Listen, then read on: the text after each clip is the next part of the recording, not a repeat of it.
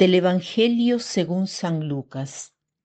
En aquel tiempo Jesús dijo al jefe de los fariseos que lo había invitado a comer, Cuando des una comida o una cena, no invites a tus amigos, ni a tus hermanos, ni a tus parientes, ni a los vecinos ricos, porque puede ser que ellos te inviten a su vez y con eso quedarías recompensado.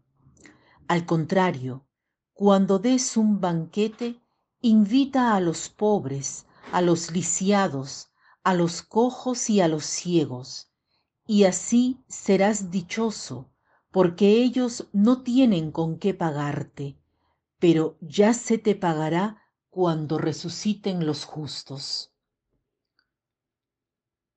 La invitación de Jesús para todos nosotros hoy es la de abrir los ojos a las necesidades de nuestros hermanos, de las personas que nos rodean.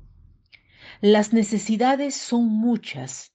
Todos tenemos la ocasión de encontrar a alguien que tiene necesidad de nuestra ayuda.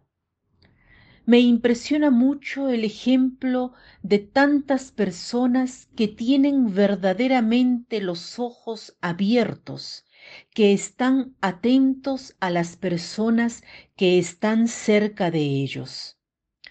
Pienso en un amigo muy querido de Verona, que cuando lo fui a ver experimenté su caridad, su generosidad y su afabilidad, no solo respecto a mí, sino respecto a muchas personas, entre ellos un hombre, un inmigrante, al que conoció en la parroquia y con quien instauró una bella amistad, al punto de invitarlo a su casa y ofrecerle cada tanto una buena colación.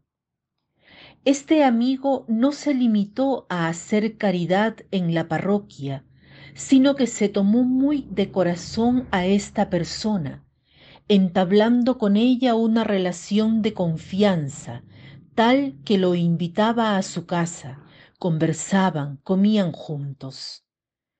El Señor hoy nos pide poner más atención al bien que podemos hacer a las personas que nos rodea.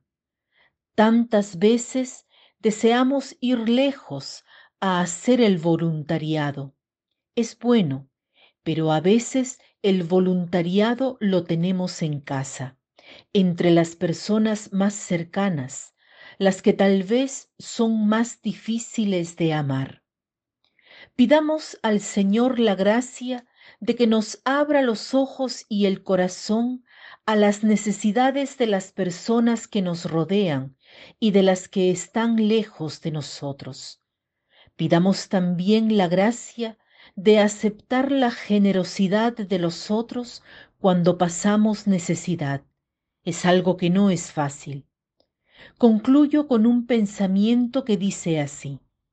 La generosidad es un don que pertenece al alma. No depende de lo que tienes, sino de lo que eres.